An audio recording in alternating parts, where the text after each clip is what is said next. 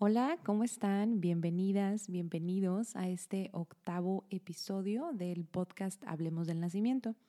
Mi nombre es Alma Carmona y el día de hoy vengo a presentarles la última entrevista de esta primera temporada que hicimos Pamela y yo, que fue un especial del, mayo para el Día de las Madres y un especial de junio por el Día de los Padres.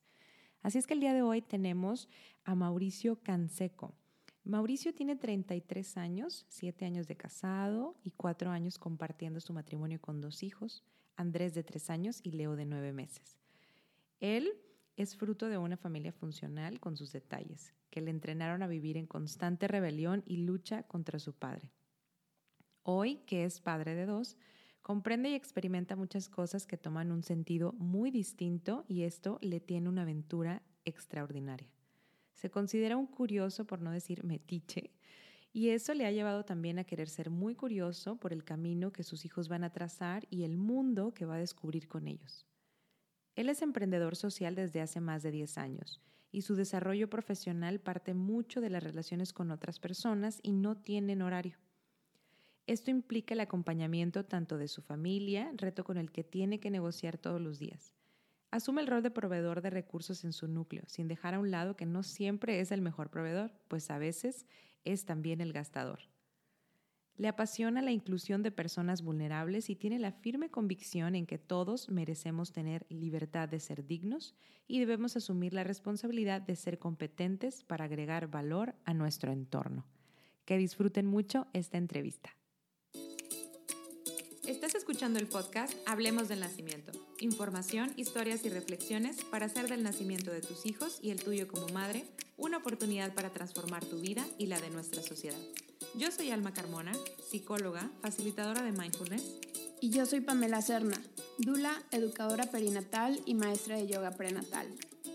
Queremos provocar en ti curiosidad para hacerte las preguntas que necesitas y encontrar las respuestas dentro, de, ti. Escucha un nuevo episodio cada semana. Hola, ¿cómo están todos? Bienvenidos a Hablemos del Nacimiento. ¿Cómo estás, Alma? Muy bien, gracias, Pamela. ¿Cómo estás, Mauricio, nuestro invitado de hoy? Muy bien. Afortunadamente hoy dormí mucho porque mi hijo se despertó a las 8 de la mañana. Ah, Ah, muy bien. Muy bien, pues muchas gracias por darnos este tiempo en tu agenda ocupada de papá, este, slash todas las demás cosas que ya mencionamos que haces. Y vamos directo a la primera pregunta que queremos hacerte y es irnos hacia atrás, unos, ¿cuántos años tiene tu hijo mayor? Tres años. Tres años, entonces hace unos cuatro años. Te invitamos a regresar al tiempo pasado y contarnos cómo fue tu experiencia con los embarazos de tu esposa, el primero y el segundo, entonces.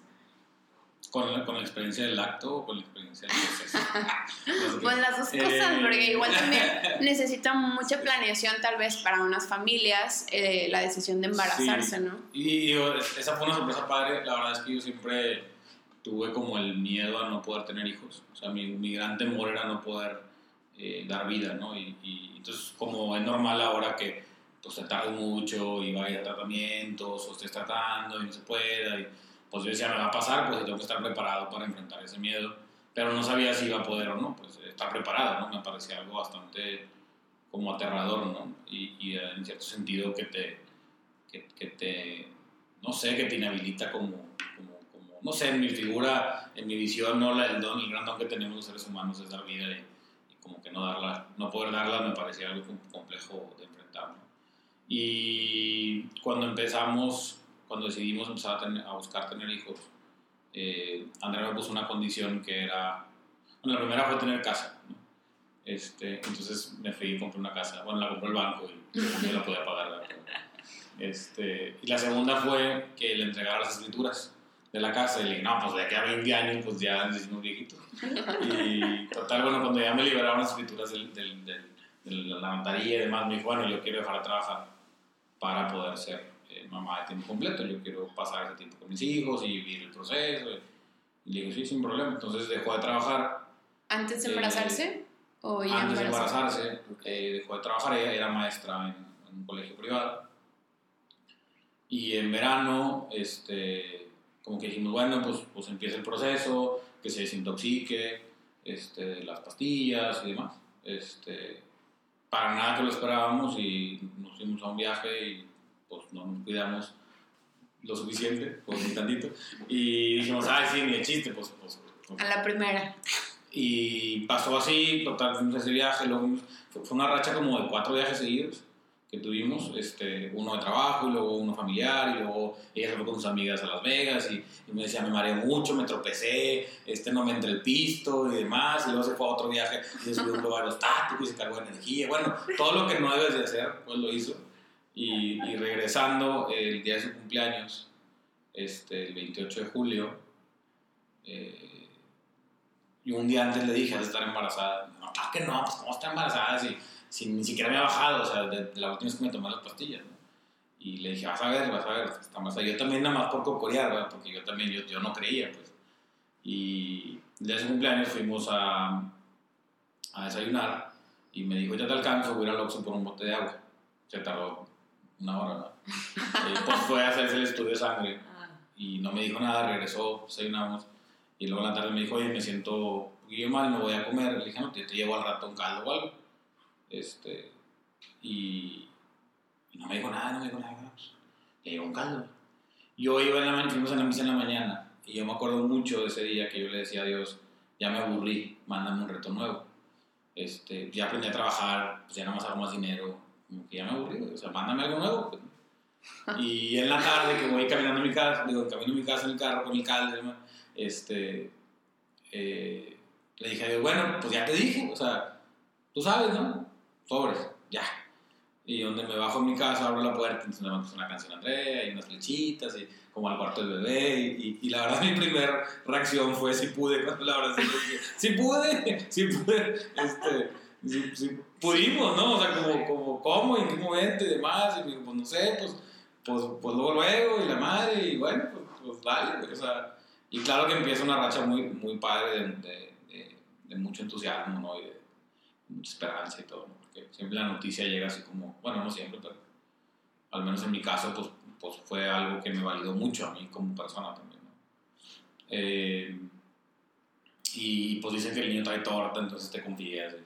Y, y- y no pasa nada, todo sale. Y la verdad es que. que Donde hay no. amor, todo, todo, Todo sale. sale, todo. Pues, pues no sé si todo, todo saldrá, pero no sé si todo entre. Porque yo no veía que entraba nada y, y sí salían muchos, muchos gastos y demás. La verdad también tuvimos mucha ayuda, pero, pero pues yo entré en una, más o menos en una crisis, eh, no más o menos, una crisis financiera compleja hacia finales, digamos, del... ¿Cuántos trimestres son?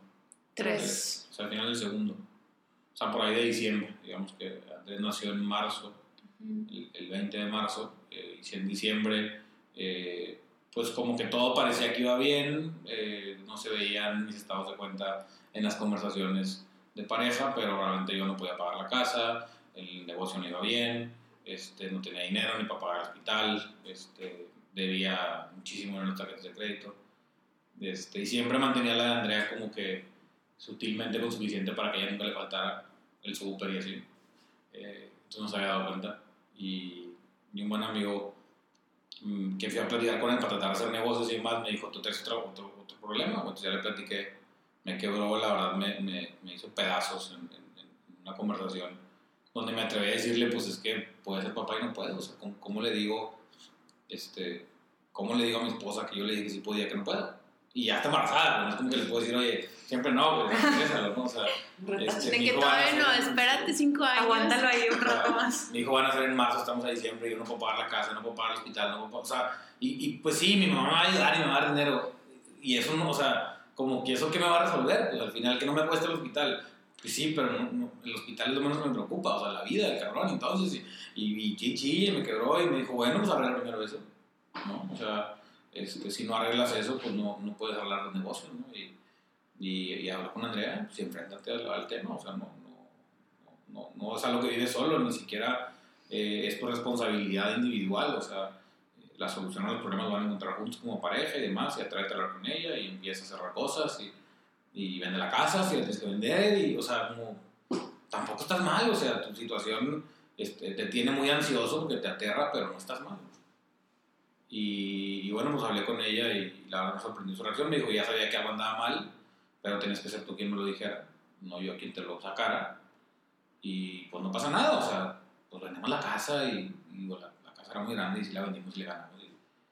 Y, y, me dijo, también yo te creo y pues algo que tiene que funcionar lo que estás haciendo, entonces vamos a darnos seis meses y en seis meses esto no, no, no se da la vuelta, pues, pues listo y vamos a ver cómo lo hacemos con el nacimiento y como que ya los primeros meses no te cuesta mucho y total la verdad es que nos, nos pusimos eh, ya en el mismo canal, sí terminó viendo la casa y demás, pero pero... ¿Y cómo te, sentiste, ¿cómo te sentiste, Mauricio, ya que platicaste con ella y que salió esto que te mantenía como, como embarazado de alto riesgo?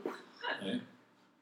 Pues que el, que el embarazo es de los dos, ¿no? O sea, yo creo que el, el, yo tuve una curva, ¿no? De, que, que, no fue en ascenso, más bien tuvo un pico alto de adrenalina al principio y luego empezó a, a ponerse real la cosa, ¿no? Como dicen, this just got real y, y, pues empiezas a pensar en todo y dices, oye, realmente puedo o no puedo, realmente yo tengo las habilidades o no, realmente voy a poder estar ahí o no. o sea, son muchas preguntas que como yo, yo siento que a diferencia, y me reservo eh, mis comentarios a la experiencia de, la, de, de, mi esposa, o sea, de la mamá, pero la distancia que tiene el papá del hijo al no tenerlo con él y al no vivir procesos biológicos y físicos y demás, digo que sí los vives, pero, pero no con esa con ese nivel, digamos, de integración, pues, pues tienes muchos, muchos, muchos espacios grises, ¿no? Donde es bien fácil hacerte la idea de que, pues sí, el trae torte y chido, y, no, pero este, la otra frase queda mejor de la carga central al burro, ¿no? Y, y, también le rompe la espalda, dependiendo qué tan burro sea o qué tan bueno sea para cargar. Pero en la distancia, la verdad es que te sientes un poco ajeno al proceso, ¿no? Y luego vives este, esta, este como plateo, ¿no? Donde no pasa nada y vas al hospital una vez al mes y, y pues no pasa nada y, y, no le ven nada nuevo y es así como, bueno, pues que ya nazca, ¿no? O sea, este, y, ¿Dónde está el bebé? Sí, o sea, como que vas y lo ves y la primera vez que ves que, que se mueven los pisillos, el corazón, pues te derrite y luego es como que, ah, el corazón ya lo veo, enséñame más, ¿no? O sea, dame más. Y, y, y, pues no pasa nada un buen tiempo, o sea, pues está creciendo y ya. Este, pero pues en tu mente y en tu persona se están creciendo muchos miedos. Este, que afortunadamente pues en la medida que tienes como redes de soporte pues, pues, puedes compartir esto. Yo creo que yo tuve la fortuna de contar con este amigo que me, que me ayudó a darme la cachetada bajo la otera. Y que de ahí empezó un proceso duro, pero, pero, pero, pero un poco mejor, ¿no? De tratar de enfrentar las cosas, de, de, también ver los miedos y no pasa nada. Este, y, de, y de asumir responsabilidad sobre el proceso que venía, como viniera. O sea, todo sale en la medida en que tú te dispones a que salgas. Si tú estás bloqueando eso, pues no sale nada. Y todo sale mal, al contrario. O sea, este, Sí, como esta disposición a vivir como todos los procesos y cualquier cosa que surja. Y, y, bueno, esa fue como la parte del, del, del, embarazo, que ya, ya ahí pudiéramos decir que fueron muchos retos. Todos los retos que le pediste a Dios te llegaron. Sí, sí. Y, y luego nace, nace, o sea, nace, nace tu, tu, hijo, pero también naces tú. Entonces, usualmente en, en, aquí en el podcast hablamos o preguntamos un poco acerca de cómo fue esta parte del nacimiento, pero contigo específicamente me gustaría que nos hablaras, o sea, de, de, de, tu nacimiento, o sea, no nada más cómo viviste el nacimiento de tus hijos, o sea, esta parte de en el hospital y todo eso, pero sino tú. Em, ¿Cómo fue tu experiencia? Mm. Pues mira, yo creo que en primera instancia, eh, lejos de que haya nacido, que yo haya nacido como papá, eh, creo que terminé de nacer como hijo de mi papá. Mm. Eh, cuando, cuando me entregaron a, o sea, que estábamos ahí, no sé, fue después de muchas horas ahí de labor de parte, y mi esposa me dilataba y demás, bueno, ya cesárea, y sí, bueno, no te dejan ahí en el cuarto frío tú solo un rato y ya te meten y demás. Y me pasan al bebé.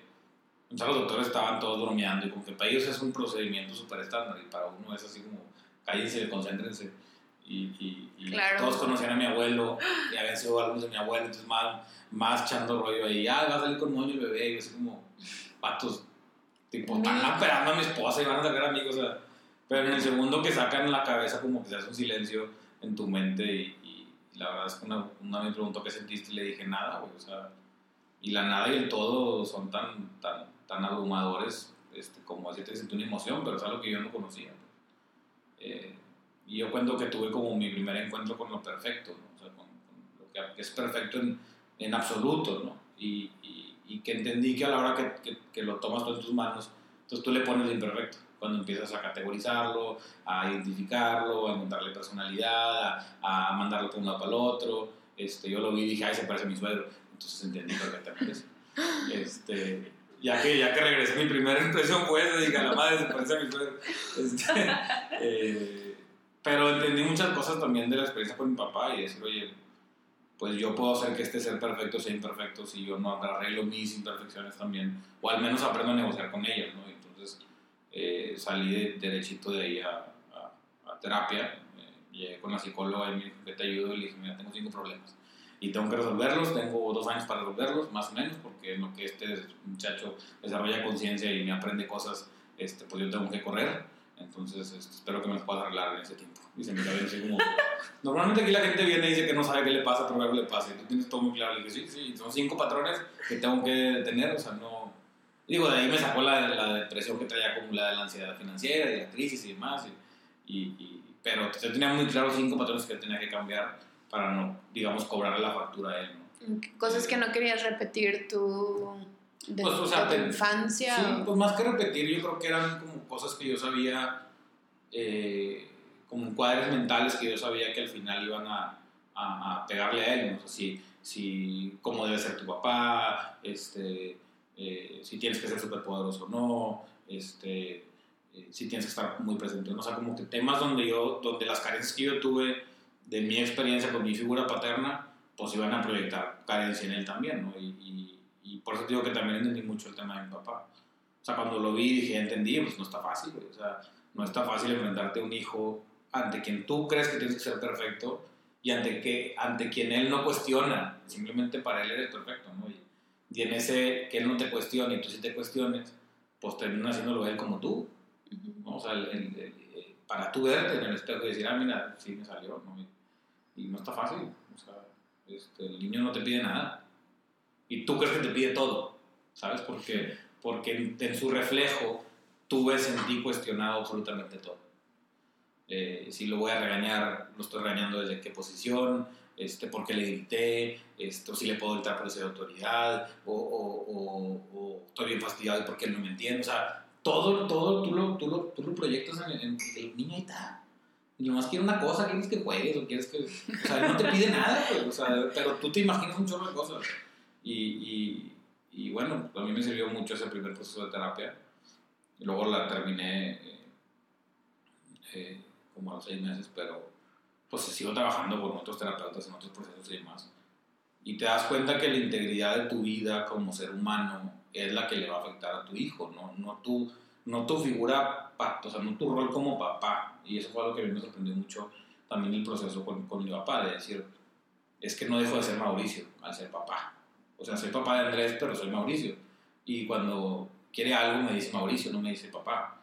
Y como que por un lado puedes decir, oye, espérame, porque soy tu papá. O sea, como dame esa figura, ¿no? Y por otro lado dices, no, sí es cierto, que también soy Mauricio. Y es lo que me estás pidiendo. Se lo vas a pedir a Mauricio, no a tu papá, porque, porque pues juego como, como, como individuo también, ¿no? Y, y es padre que la etiqueta de papá no te, no te arrebate tu individualidad, no te arrebate tu identidad.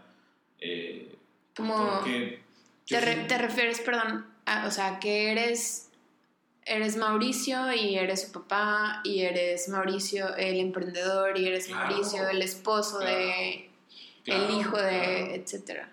Y, y, y, en, y, en, y, en, y en el fondo siempre soy Mauricio.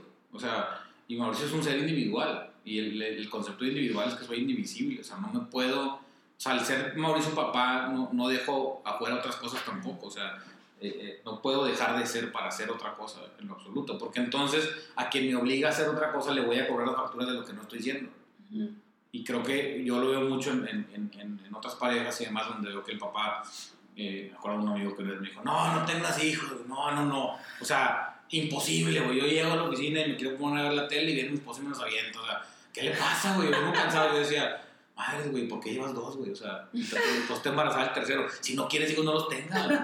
Pero tienes que tener tus hijos también cuando tú quieres tenerlos y cuando no representan un sacrificio, representan un, un desplazamiento de una inversión. Yo invertí tres años en mi relación de pareja viajando, gastando al tope, sin ahorros, y luego dijimos, bueno, ya, tuvimos suficiente, y suficiente es suficiente, no es todo, o sea, no viajamos a todos lados que queríamos. Suficiente para alimentar el hambre de andar ahí de, de, de pareja rebelde, sí, bien, bien, ahora vamos a invertir en, en los hijos, y esa inversión nos va a durar 20 años, más menos, y va a estar complicado, y va a implicar muchas cosas, y, pero no estamos haciendo sacrificios por ellos, ¿sabes? estamos invirtiendo en una nueva experiencia con ellos. Entonces, si tú crees que te va a costar y vas a dejar de ser, pues está cañón. Yo lo veo hoy, y eso sí, lo, lo platicábamos el otro día, eh, que mi, o sea, la oportunidad que tiene el papá, por un lado también de, de cuando papá trabaja y mamá no, o, o como sea que configuren la relación. En mi caso, mi esposa me dijo, yo, yo trabajaba y hicimos el acuerdo, digo, yo trabajo y tú, y tú haces el proceso de, de nurturing de, de los niños eh, es que yo expando mi, mi, mi, mi, identidad individual. Yo tengo muchas relaciones, estoy en muchas cosas y, y mi esposa no. Mi esposa prácticamente el 80-90% del día es mamá de dos niños y sus relaciones son con dos niños y sus procesos humanos son con dos niños y, y entonces y eso no termina hasta las 8 de la noche y empieza a las 8 de la mañana. No, no, no hay como que hay nueva comida, entonces mira, ahorita ya no pienso en trabajo. ¿no?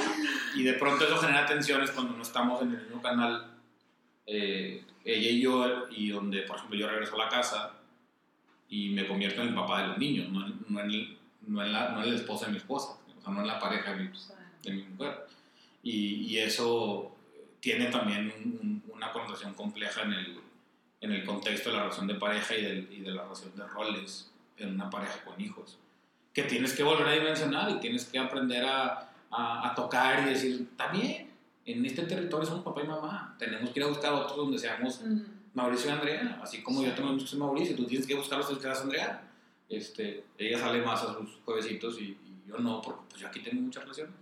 Sí. Eh, luego tengo eventos también la noche y demás, pero yo digo, es importante que expandas tus relaciones para que nunca sientas que un hijo te hizo que tu única identidad fuera la de ser madre o padre, ¿sabes? Porque entonces no se vale que mañana digas, por ti mira sí. todo lo que dejé de hacer y mira todo lo que hice. Si, oye, yo no te lo pedí, güey. Te quieran cobrar la factura. O sea, sí, yo te di la vida, yo sacrifiqué todo por ti. Estas frases que yo recuerdo de, de las abuelas y otras generaciones, ojalá que mi mamá no me esté escuchando porque mi mamá no lo decía, pero sí, o sea, es parte de eso, o sea, que, que bueno, en, en, en esta generación, o sea, como que es, bueno, todavía se usa mucho, o sea, como uh -huh. esta parte de entregarte. Y qué bueno que lo, lo mencionas, o sea, eh, la, la, mayoría de las, las, personas que nos escuchan son mujeres, pero eh, me gustó mucho que también se den cuenta de que, de que esta parte de, de los roles, o sea, también lo vive el, el, el hombre. O sea, luego a veces por eso eh, nuestras parejas eh, están buscando esta parte de, pues, quiero salir con mis amigos, sí, quiero, o sea, no nada más, porque no todos en tu caso particular, tu trabajo, o sea, tienes como mucha relación con la gente. Entonces puede ser que algunos otros hombres tal vez no sea tan gratificante su trabajo, entonces llegan a la casa y obviamente es como, híjole, o sea, paso de un trabajo que tal vez no me gusta, no me satisface, y luego llego a mi rol de padre y no tengo nunca este espacio. Pero, pero también creo que es importante que, que las parejas, mira, así como mi esposo me lo dijo en su momento, yo sabía que algo andaba mal, pero tienes que ser tú quien me lo dijera eh, ojo, muchos hombres, y no digo todos por no generalizar y convertir esto en una cuestión de género, pero muchos hombres fuimos educados a no hablar. Mm. Y, y, no tenemos herramientas para hablar. Eh, y creo que la confianza que ponemos en la pareja sí es también un poco de pronto ayudarnos a hablar y ayudarnos a ser vulnerables. Porque acuérdense que tenemos un instinto primitivo y somos, yo diría, 80% animales, 20% humanos. O sea, eh, nos regimos muchísimo por nuestro subconsciente y nuestros instintos nos empujan a adoptar ciertos roles que, que tienen millones de años en nuestros genes. ¿no? El hombre sale a buscar la comida y, y, y, no va a regresar hasta que no case el mamut y lo traiga para que coman los niños. Y, y, no es que no regrese porque no le importen los niños, sino no puede regresar con las manos vacías, porque eso implica el fracaso del rol de quien no dio vida, sino la sostiene la provee en un sentido de alimento y demás. La mamá siempre va a regresar, la mamá va a dejar de comer eh, con tal de que sus hijos coman. Siempre va a pensar primero en sus hijos, siempre puede traer cuatro agendas, el papá está allá, pero no es un tema de, de género, es un tema de instinto donde dices, ¿cómo regreso a mi casa fracasado? Porque aunque no lo creamos, y ahorita decía que no dejo de ser Mauricio, más que la identidad del padre, es la responsabilidad que tengo como papá de traer al mundo criaturas que son dependientes míos por los próximos 15 años, si no es que más. Pero al menos digamos que los primeros 10, 15 años son muy dependientes de, de, de ti, es tu responsabilidad. Pues claro que es tu más grande eh, reto profesional, pues, o sea, demostrarte y demostrarles que, que, puedes sostener el argumento de decir, claro, soy tu papá, ¿no? Y, y, y, tengo suficiente como para que tú seas dependiente mío, ¿no? Entonces tú sales y el, el, el, papá o el hombre que sale y no regresa, no es porque en la casa no encuentre lo que está buscando, es porque afuera no lo está encontrando, le da vergüenza regresar, entonces se va a distraer para hacerse güey. ¿Sí? Va y busca otra pareja que no tenga hijos para, para nublar la realidad de que él está haciendo, o sea, que él está fracasando en, en, en un rol que pensó que iba a poder asumir no lo pudo asumir por una u otra razón. O sea, hay mucho instinto detrás, pues, y el poderle decir al, que fue lo que a mí me dijo mi esposa, el, oye, no pasa nada, o sea, confío en ti, pues siéntate, si tenemos que vender la casa la vendemos, esto es de los dos, yo no quiero trabajar, si tengo que regresar a trabajar, regreso a trabajar, lo que tengamos que, que cortar de gastos lo cortamos, o sea, como, como no tienes que demostrar nada, chill, ¿no? O sea, siéntate, relájate, respira, tus hijos te ocupan bien, ¿no? Este, y, y, y pues eso para mí, pues, pues me ayudó, pues. Cuando hay otras también parejas que en el mismo ánimo de decir, oye, yo aquí estoy todo el día fregándome y tú allá con madre y además no me das dinero y, y pues más lo alejas y más te alejas. ¿Por qué? Porque estás polarizando también este concepto del, del, del, del, del apego al, al, rol, que no es el único, pero sí es un rol prioritario. Que en tu vida, por los próximos, de que nace tu hijo a que cumpla 15, 18 años, es tu prioridad. O sea, esa persona se alimenta de, de, tu espíritu, de tus palabras, de tus acciones, de tus hábitos, de tus comportamientos. Y claro que es prioridad. Y tienes que poder poner en prioridad. No, no es el golpe de la prioridad. ¿no?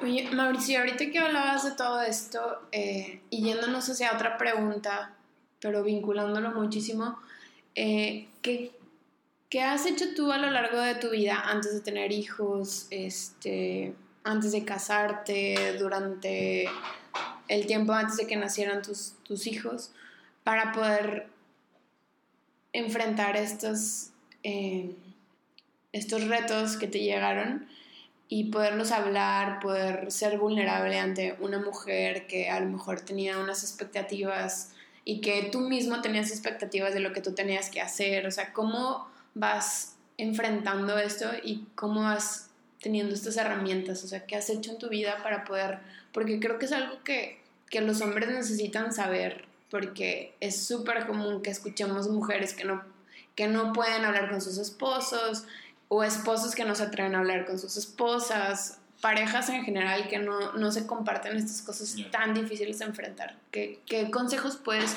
qué recomendaciones en base a tu experiencia nos puedes hacer? Pues mira, yo, yo te diría que, que, en principio dejé de pedirle consejo a mis amigos y empecé a buscar mentores, gente mucho mayor que yo, que sabía que me iba a dar un consejo de alguien que ya tenía más kilómetros recorridos. No puede ser tu papá, no puede ser tu mamá, eh, tienes una persona como mayor, mucho mayor que tú y que de veras te aprecie como individuo y no tenga una... Porque la, las amistades, digamos, horizontales, siempre hay también un juego de quién es mejor, quién es peor, no, estamos, en el mismo, estamos igual de confundidos, pues, como dices, estoy perdido, no me sigas porque igual te vas a perder. Segundo, terapia, terapia, terapia. Y la terapia no, no es porque tengas un problema, o sea, es vas a un lugar encerrado, privado, confidencial, donde te puedes... Eh, eh, hace poco leí un artículo de un padre que dice la razón más íntima no es la sexual, sino es la, la, la, emocional, o sea, cuando te desnudas emocionalmente. Y de pronto en terapia puedes hacer eso, o sea, pues la persona que tienes ahí no te debe juzgar.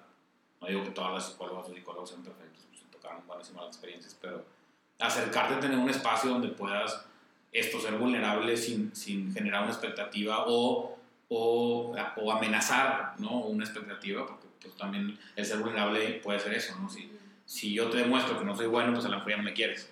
Entonces no quiero porque es una, te amenazo también. Es una amenaza. Y yo creo que la tercera también es, es pensar mucho en que, y esto me, me, yo lo venía construyendo hace mucho, en, en, particularmente como por complice con mi papá, de decir, es que yo no vengo al mundo a ser tu hijo. Y entonces luego en, en, conversación con mi mamá me decía estas frases de, es que nadie nos enseña a ser papás. ¿no? Y, y un día le conocí a mi mamá le dije, mamá, es que yo no sé si lo que ocupemos es aprender a ser papás. ya lo platicábamos también, o sea, que si yo aprendo a ser papá, ¿qué voy a enseñar? A que mi hijo sea papá. Entonces estoy perpetuando una figura de rol, de autoridad, e incluso si yo aprendo a ser mamá, desde la figura de la mamá, pues que estoy perpetuando en mis hijas, pues que sean mamás. O sea, esta figura, esos temas de, de roles de género eh, están muy arraigados hacia ese concepto de nadie nos enseña a papás, pero pues yo lo único que enseño es esto y como no sé, pues enseño mal.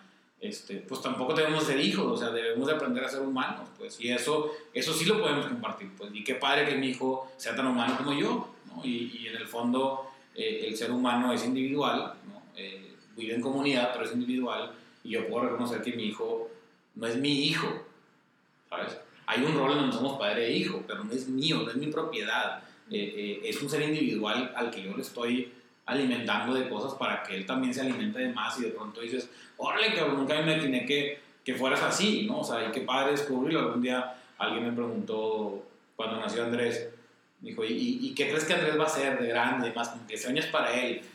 Y yo dije, no sé nada. Este, ay, no me digas eso, o sea, no seas, así como ya saben, ay, no seas está exagerado. Digo, no, en verdad me emociona descubrirlo, pues.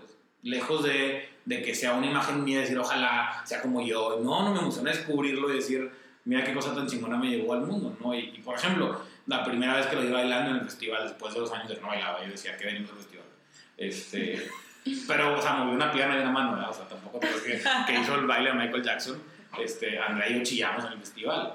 Y es que ver a distancia a tu hijo brillando, no a partir de ti, sino a partir de él, y verlo gozando y feliz, y, y, y es, es una cosa que dices, ahí está la clave, pues no es mi hijo el que está brillando, es Andrés.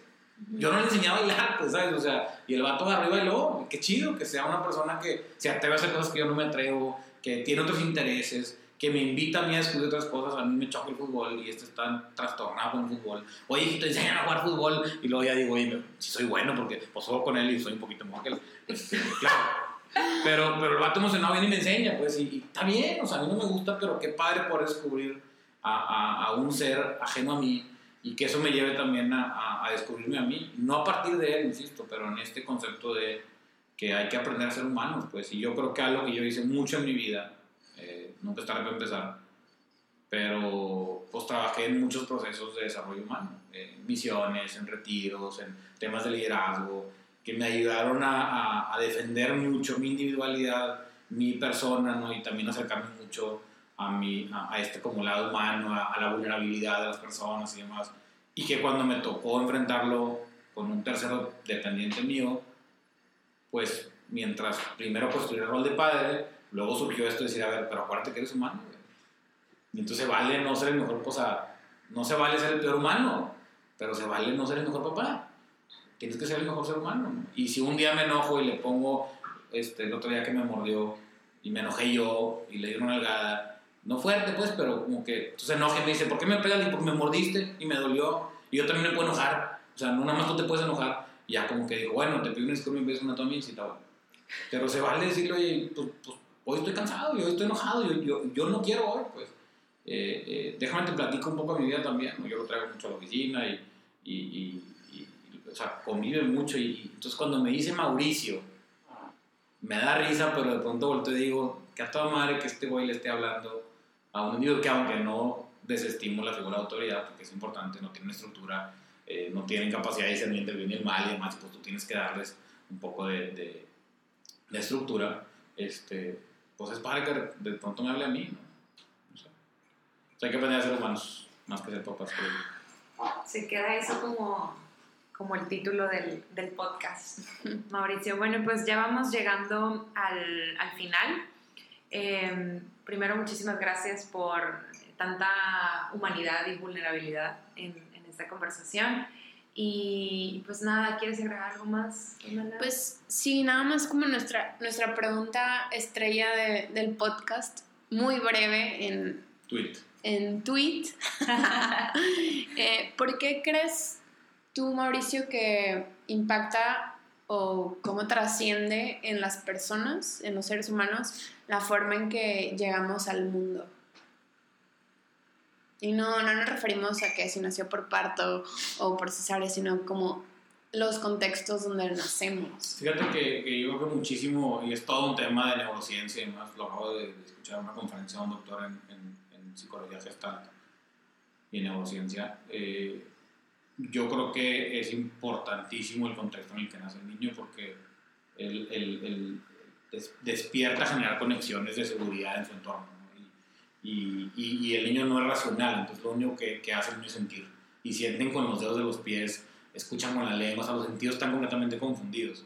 Y si el niño nace en un entorno eh, conflictivo y solo, eh, su primera reacción, o sea, es un, tiene un instinto de adaptación increíble, es me voy a retraer porque aquí no tengo capacidad de expandirme. ¿no? Entonces, eh, eh, peor aún si no está mamá eh, presente. El tema del apego es como bien importante para eso. Pero si, si nace en un entorno seguro, en un entorno donde hay, donde hay afecto, donde, donde hay bienvenida, eh, donde hay una red de soporte que hace que mamá también esté contenta y papá esté seguro, donde papá también se pueda, puede estar ahí una semana en el hospital y luego acompañar una semana en la casa, yo soy muchas dos semanas más o menos, eh, el, el, el bebé empieza a decir, bueno, ok, no hay peligro, no, no va a morir. Y no solo el bebé, mamá también lo, lo deja hacer. Porque si no, mamá como animal que, que somos, mamá protege, encierra y dice, aquí hay riesgo y entonces, este, o, o, o- o lo dejo morir, porque en este entorno no va a vivir y se enferma el niño y demás. O sea, eh, eh, yo creo que, que en, en mi casa ambos hijos han, han llegado, eh, no quiero decir en cuna de Moisés, pero, pero han llegado con mucha bienvenida, con, con mucha emoción. El segundo hijo, Andrés, lo recibió. Andrés llevó a mi esposa al hospital antes de que naciera y nos acompañó todo el proceso y sabía que le iban a cortar la pancita le iban a sacar el bebé, o sea, todo lo explicamos. Y, y luego él, él fue a recoger a su mamá al hospital, llegamos juntos a la casa, o sea, desde, desde también la interacción con la familia, porque luego es un todo un temota cuando vuelves a nacer con el segundo. Ese es, ese es un, un buen- una buena serie de dos, porque este, papá de uno es una cosa, papá de dos ya es un montón. Este, no me imagino de tres o cuatro, pero definitivamente el, el- el- el contexto tiene que ser seguro, tiene que estar en paz, ¿no? Al menos en nuestro caso, particularmente en el tema de parto cesárea, eh, optamos por confiar en, en la recomendación del médico, porque al final yo no me sentí ni tampoco ella con la capacidad de tomar una decisión que pusiera en riesgo el nacimiento. Y dijimos al final, el médico es a quien voy a ser responsable, y si el que me dice que todo va a salir bien, como él me diga, pues como él me diga, después de dos horas de estar tratando de, de tener un parto, mi consejo siempre es, pues confía en ti, pero también confía en quien, en quien te puede dar una visión profesional y quien también va a asumir responsabilidad del proceso, porque, porque no cualquiera puede asumir responsabilidad del proceso. Y como nos dijo el pediatra, el ginecólogo, todos se convierten en ginecólogos, todos se convierten en pediatras, hay un millón de hubieras, el único que vale es el que tú decidiste de manera consciente y consensuada y en paz. ¿no? Y mi esposa dijo así, así, está bueno. Este, pero al final, siendo muy humildes también en el decir, ¿qué capacidad tengo yo de tomar esta decisión? Y si no la tengo, híjole, prefiero no, no asumir esa responsabilidad de decir, ah, por, por mi negligencia o por mi pensar que era bien chingón, tomo una decisión. Y, y, y luego como que eso permea en la gente, entonces la gente te apoya. Y los que no te apoyan los mandamos a la fregada, vete para allá, no me quieres escuchar. Buen consejo. Escuchen todos. Claro, cierra la puerta y si oye, con permiso, ya se acabó la visita de doctor, vámonos. Porque no falta quien te diga, ay, yo hubiera, yo, eh, eh, con permiso. Eh, es como ahora que estoy construyendo una casa y, y, y- y invitas gente y le digo, le digo a un amigo, "Oye, invítame a tu casa nueva, güey. Ya quiero ir a criticártela. Y dice, oye, me dice, es que la gente que invita a tu casa nueva o a tu construcción, lo único que hace es, yo hubiera puesto el clima allá, yo hubiera puesto la puerta allá, yo hubiera no sé qué, yo hubiera... Y es lo mismo cuando nace un hijo, o sea, todo el mundo, todas las señoras, mi abuelita me decía, ay, chula, dale una gotita de, de aceite de oliva para que se quede dormido el niño. Yo así le No. decía, o sea, todo el mundo te va a dar consejos, pues, pero los que te incomodan y te hagan ruido, mándanos a volar.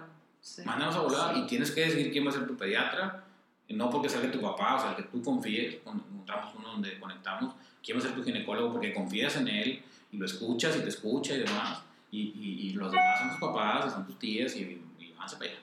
Hay que aprender a poner límites y fronteras sanas, Para cuidar. porque la experiencia recae solamente en aquel que va a tener la responsabilidad. No hay con quien mi mamá me los echó a perder. No, son, son tus hijos y es tu entorno y es tu familia y, y- y ahí sí, este, rayita marcada para todo y, y- vas viviendo la experiencia eh, completa, ¿no? Con sus altas y sus bajas y con es que a la basura porque chilla muchísimo y demás. Este, Real, este, es verdad. O los que te despiertan a las 10 de la mañana y tú estás crudo. Este, o los días que Real te vienes temprano a una boda porque no quieres que en la mañana te, te, te pegue la cruda de los niños y demás. O el día que se despiertan tarde y dices, órale, y qué chido que te despertaste. O sea, no, no es una.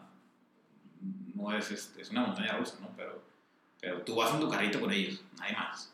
Entonces, es importante que eso también quede súper claro, porque pues no hay peor cosa que dos mamás y dos papás, porque tu abuelo y tu suegro, tu tío y tu primo, nada, nada, eso está bien. Bien complicado. Complica mucho. En fin, eh, Muchas gracias, Mauricio, por, por este espacio, por estas reflexiones muy valiosas para hombres y mujeres, para familias. Muchas gracias y esperamos la segunda parte para Sí. del segundo bebé. La segunda parte para la segunda temporada. Muy bien. Sí, bien diferente. Sí, gracias, Mauricio. Hasta luego. Gracias. Nos vemos.